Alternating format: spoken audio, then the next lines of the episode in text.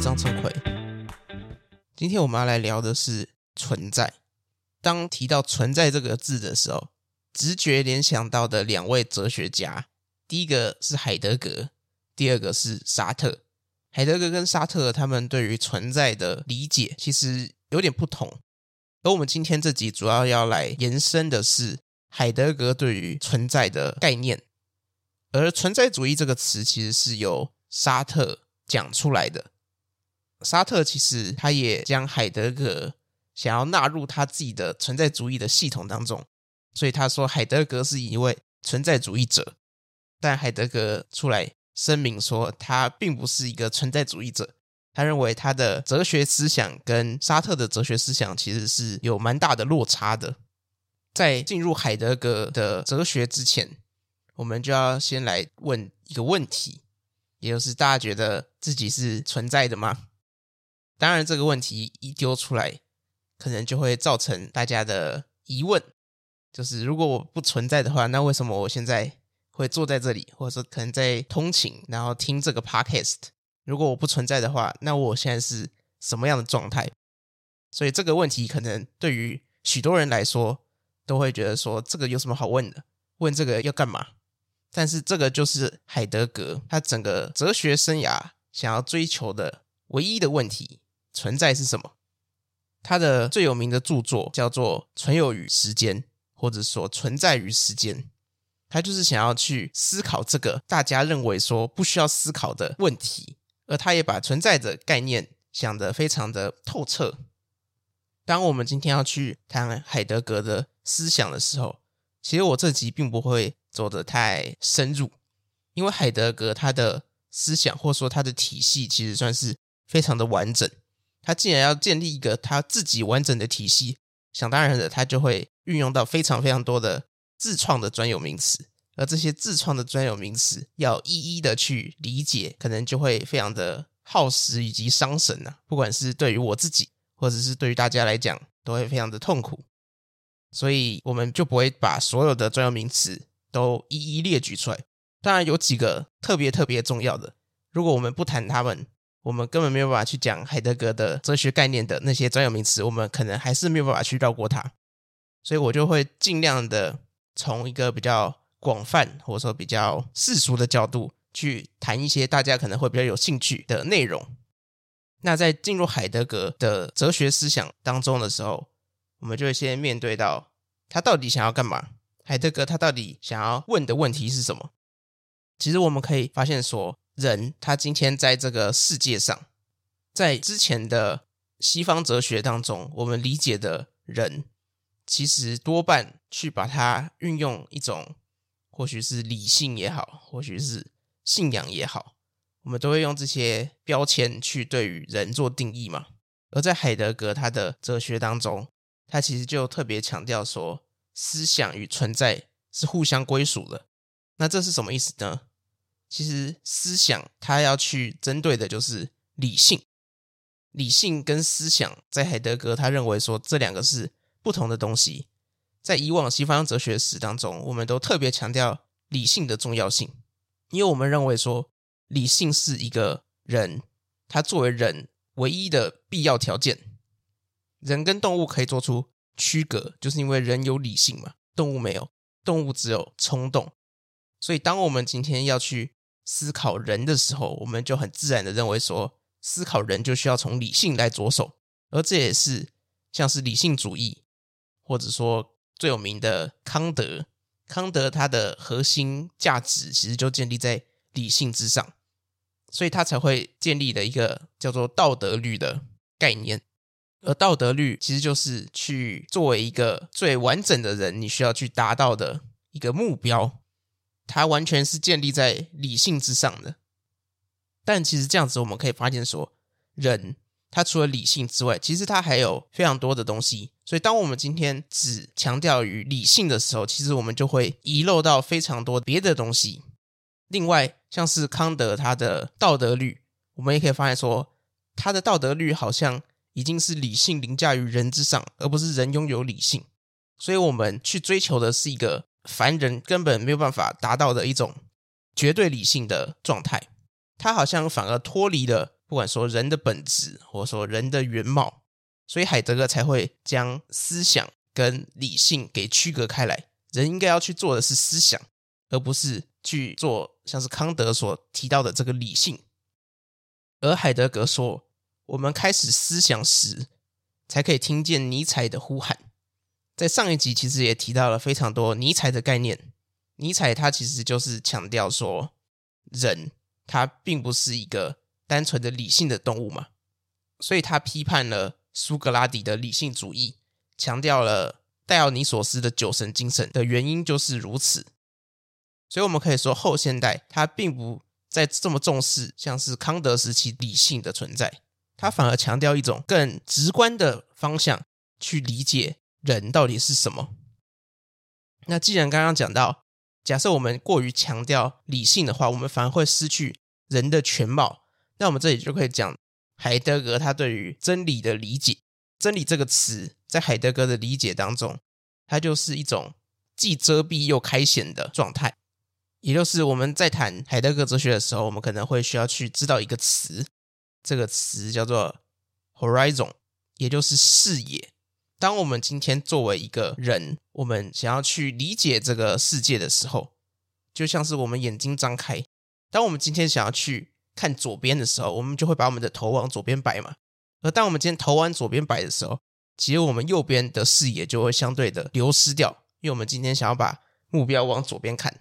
这个就是视野的概念。所以，当我们今天过度的想要去用理性去诠释人的概念的时候，我们其实就会丢失掉更多的人别的特质，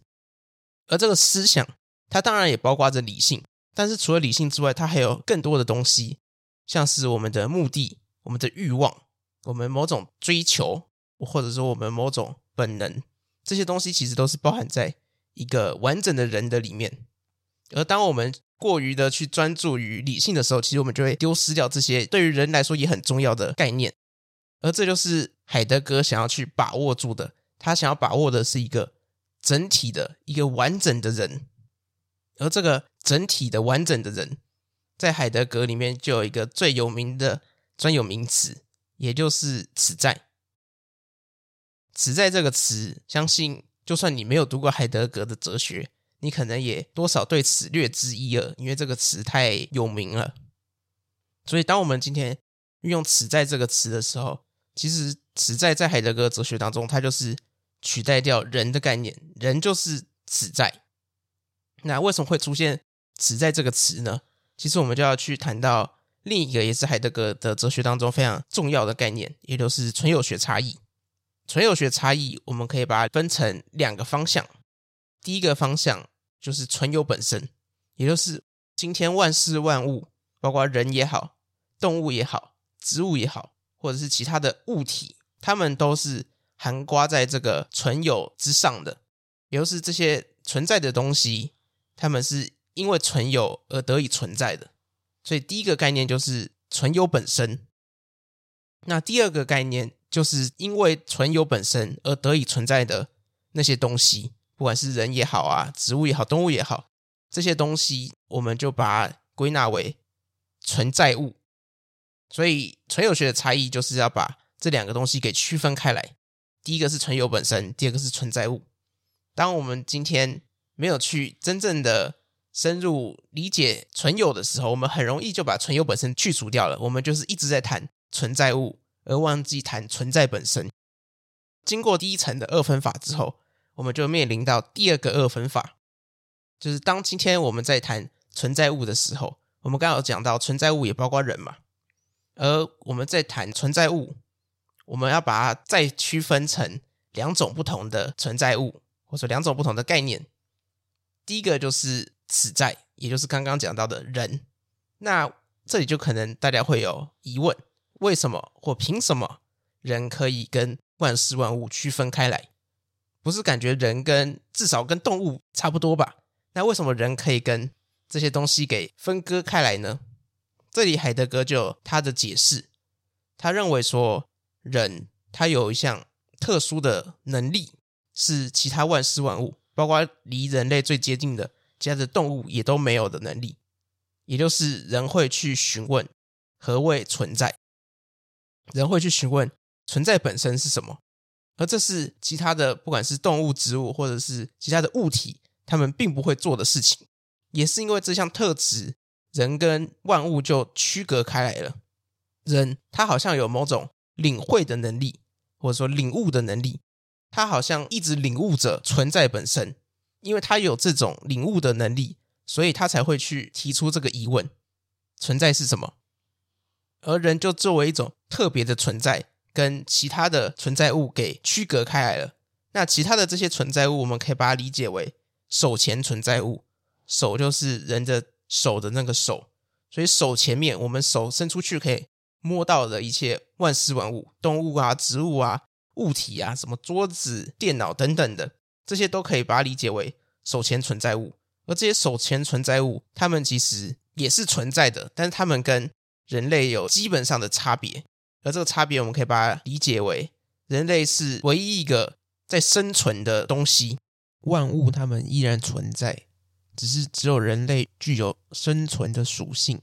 所以这里就把一些我们在谈海德格哲学的时候的专有名词大概介绍了一下。可能对于大家来说还是有一点多，不过这已经是海德格他完全没有办法避免谈到的一些专有名词了。那我们再回到“此在”这个名称当中，海德格将人命名为“此在”，那我们要怎么去理解海德格所谓的“此在”呢？其实，此在它是一个非常简单拼装而成的一个字，因为海德格他作为二十世纪可说是数一数二伟大的哲学家，我们可能一开始就会预设说他一定是出生于一个可能文化水准非常的高尚，或者是教育水平非常的高的一个家庭，或者是说他可能出生在一个权贵家庭，家里很有钱。但是其实海德格他是一个来自于农村的小孩，所以他在对于语词的理解上面其实也是非常的，我们可以说土炮，所以他就是用这种土炮的方式把文字组装而成，组装成他觉得可以用来形容他的概念的字，他就直接用在他的哲学上。那我们在谈到“词在”这个词的时候，在德文它的翻译就叫 Dasein。那 Sein S E I N，它其实就是存在者的意思。那大 D A 就是在这里的意思，所以打在合并起来就会变成说在这里存在的这一个。所以，当我们今天要谈一个人的时候，我们要谈的就是在这里存在的那一个，站在那里或者是坐在那里的那一个整体的那个人，是我们今天要谈存在或者是谈人、谈此在的时候。我们要谈的就是这个东西，它非常的直观。那海德格其实他对于以往我们想要去尝试对于人的理解的一些研究，都做了重大的批判。像是我们在想到人这个问题的时候，假设我今天问大家说：“你们觉得你是什么？你是谁？”那你可能会说：“我觉得我是人。”那我就再问你说：“那人是什么？”你可能就会给我一些不同的解释。那主要的解释可能就包括像是人类学。生物学或是心理学，这些我们现在当代主流的解释，我们会说，以人类学上来讲的人是怎么样怎么样的，或者说以生物学上的角度来讲，人可能就是一些细胞的组成啊等等的，或者是以心理学上来讲，我们就会认为说，人就是一个心理的构造，我们会用这些角度去理解一个人。而海德格认为说，当我们今天运用这些角度的时候，其实我们就并不是去在了解一个此在的人，因为此在它并不是要把人变成一种手前存在物的角度去理解人的概念。像我们刚刚提到的人类学、生物学跟心理学，其实我们都变相的把人变成了一个手前存在物，或者说变成了一个存在物，而不是此在。所以我们会没有办法去真正的理解。或者说，真正的对于一个人研究的原因，就是因为我们没有把一个人当成人看，我们把人当成了一个物体去理解的时候，当然我们就没有办法去了解那个真正的人。所以海德格他认为说，对于人真正要了解的时候，我们要了解的就是在那里的那一个，那个整体，那个就站在这个世界上的存在。我们只有今天以这个角度去理解一个人的时候，我们才能真正的去完整的把握此在的概念。那讲到此在的概念，我们就要来延伸此在，它是会消失的。那有什么样的原因会让此在消失呢？海德格他有提到了三个点，或说三个概念。第一个，我们可以简单来讲，它就是闲谈。那闲谈要如何让此在消失呢？闲谈其实在我们日常生活中每天都在上演。当我们今天可能跟家人、朋友等等的在聊天的时候，我们很容易都陷入到一种闲谈的模式当中。我们可能一直在说话，但我们说话其实是没有内容的，都是一些可能生活上的琐事，或者说一些完全没有意义的杂谈。而这些没有意义的杂谈，其实就很容易引导到一种诉诸于某种权威或某种价值的路线上。以最直观的例子，我们可能就会说，像选举将近了嘛，其实现在非常多人喜欢聊政治。而在聊政治的时候，我们就很容易去诉诸某种权威，像是我们在讲政党的时候，其实政党就是一个非常直观的权威嘛。那台湾主要像现在在搞的最主要的就是三个党嘛，绿色、白色跟蓝色嘛。所以当我们在闲谈的时候，我们很容易就会去诉诸一种权威式的概念。而当我们今天一直诉诸于某种权威的情况之下，我们就会以为我们了解了这些概念，或者是以另外一种举例，当我们小时候不是国小、国中，甚至到高中都要写国文的作文吗？而我们在写作文的时候，老师都会一直说，大家可以去引用名言佳句，引用一些例句，像是小时候最喜欢引用什么贾伯斯讲过什么啊，或者是一些名人讲过什么话。那其实我们在去引用这些名言佳句的时候，我们就去建立了一个系统。那个系统就让我们认为说，我们引用了这个名言佳句就是一件好事，因为引用名言佳句，作文就会加分嘛。但是我们其实并不了解那些名言佳句或那些名人，他们真正核心的概念是什么。我们就只是看到了那一句话，然后觉得它好像可以运用到我的作文当中，我就把它用上去了。而老师还真的会给你加分，这个就助长了这样不太健康的发展。所以为什么现在会有这么多的格言或者是说语录的 YouTube 影片？其实就是因为这个原因。或者说，我们举另外一个例子，当我们高中的时候在上中华文化基本教材的时候，因为中华文化基本教材它只占国文整体分数的十分之一嘛，所以老师其实也没有心力去很认真的教中华文化基本教材。而中华文化基本教材，它又是一个很像是短篇短篇的语录形式，而这个语录形式就很容易让人去引用，或者说让人去误解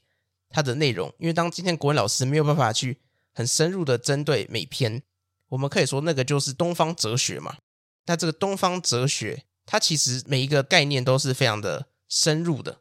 当我们今天只用表面的角度去思考那些概念的时候，这个概念很容易被我们误解。所以，其实儒家思想，我们现在当代可能会一直对于它进行批判，但是其实我们在批判它的时候，我们并没有去真正理解它的概念，它真正想要传达的是什么？我们都只把它当成一种语录的形式，用一种片面的理解方式去诠释它，而这种诉诸于权威的想法，其实就会导致人他以为他自己了解了那些东西，然后变得更为封闭。而这样子的状态就会远离了存在本身，那我们就可以直接进入到第二个，第二个会让此在丧失的，我们可以说它叫做好奇心。那这里可能大家比较没有办法理解，我们不是应该要保有我们对于这个世界的好奇，我们才可以真正的存在在这个世界上嘛，而不是一个活死人。当我们今天不是没有了好奇心的时候，我们在这个世界上存在不是就像一个活死人一样吗？那其实这里并不是希望大家对于世界没有任何的好奇心，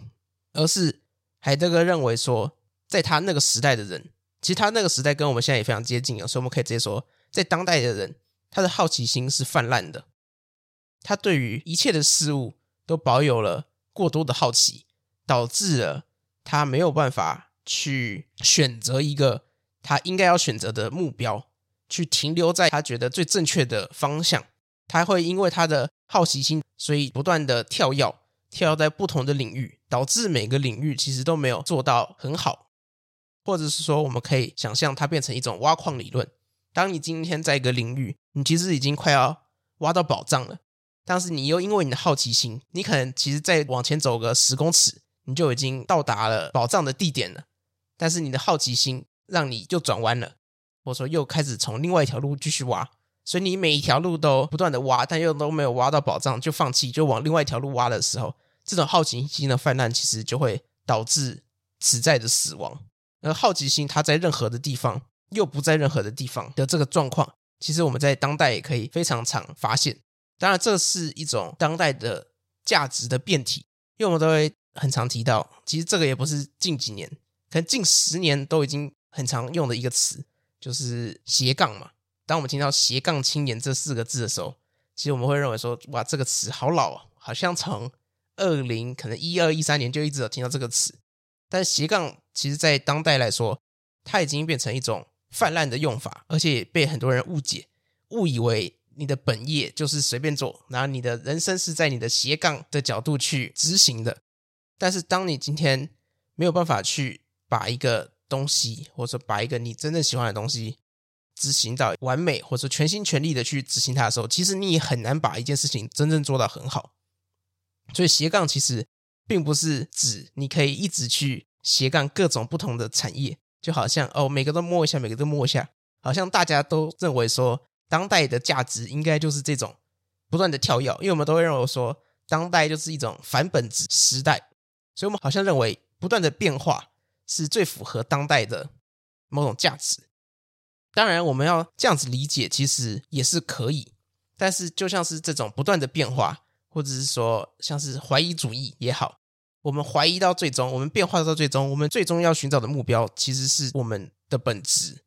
我们最终还是要回归本质的角度去面对我们的人生，面对我们的思考。在当代，太多的人把变化。或者是说，把怀疑当成他的本质，他认为说，我本质就是变化。但是，当你今天本质就是变化的时候，其实你就落入了海德格认为的好奇心的陷阱当中。你对每件事情都好奇，导致你没有办法去把一件事情做好。所以，这里我们就要去达到中庸，或者说达到综合的角度。以往在可能三四十年前，爸爸妈妈的那个时代。他们都认为说，一个工作，当你今天找到一项工作的时候，你就是直接开始做那个工作。所以你可以发现，可能你的爸爸妈妈的工作都是连续做了二三十年、三四十年，可能都没有换工作。这其实就是一种我们可以说类似于本质主义的思考。而在当代，每个人他的工作其实都变得很短。这个在任何的角度都可以发现，就像是电子产品，现在你的 iPhone、你的手机明明就比之前的手机。好这么多，但是我们还是会一年换一只，两年换一只，久一点的可能三五年换一只，一直换一直换，不断的变化，就是我们认为说当代的本质嘛。但是我们其实是要去调和这两者之间的极端，一个是太极端的去偏向于本质，所以十年、二十年、三十年都做同一项工作嘛。那一个是太极端的偏向于变化，也就是根本没有去寻找。自己真正要什么，以为自己的本质就是变化本身，导致所有事情都做不精也做不好。所以，我们其实要调和两种价值，才可以真正的活出此在，或者说活得真正的像一个人。那第三个角度，其实跟第二个角度，也就是好奇心，有点类似。我们可以说，第三个会让此在丧失的是模棱两可的态度。人今天，他对于一切好像。都没有什么把握，他没有办法让自己有一种明确的态度去选择忠于自己，而这种没有办法去选择忠于自己的思考也好，或者说的概念也好，其实就跟刚刚讲的这种把变化当成自己的本质的当代人思考非常的息息相关。今天我们把变化当成了我们本质的一部分的时候，我们当然就会认为说，我们一件事情都没有办法做得彻底嘛。我们做一做，就会开始去怀疑自己的选择，会认为说，我们是不是该跳槽？感觉旁边更好，感觉朋友选的科系更好，那我们是不是要去跳槽，走向另一条路？而这时候，我们其实就会变成说，我们没有办法去选择忠于我们自己当初的选择，而人或者说个人，他就很容易消失在人群当中。每个人都想要去成为别人，而没有一个人他是选择去成为他自己，所以就会面临到世人的概念。世就是世界的世，世人的概念其实也等于无人。所以，当我们今天想要去变成世人的时候，我们就跟没有人其实是差不多的。所以，这三项会让此在丧失的概念讲下来，最终我们可能都听出来了。海德格其实就是希望我们人，我们此在的这个存在的在这里的那个我，他就是要活成在这里那个我的样子，而不是活成权威啊，活成别人。而是要活成自己，而我们可以说，此在他的能力，或者说此在他的存在，他就是面临到一种可以成为自己，也可以不成为自己的选择。而选择成为自己或不成为自己的可能性，就是作为一个人的本质。所以，当我们今天谈到存在，或者说谈到此在的时候，我们还没有对它进行思考的时候，也就是回到这个 podcast 最前面的时候，我们都会下意识的认为说啊，我们就存在的啊。但我相信，我这样子一路讲下来，可能就会让大家对于存在的概念有更深入的思考。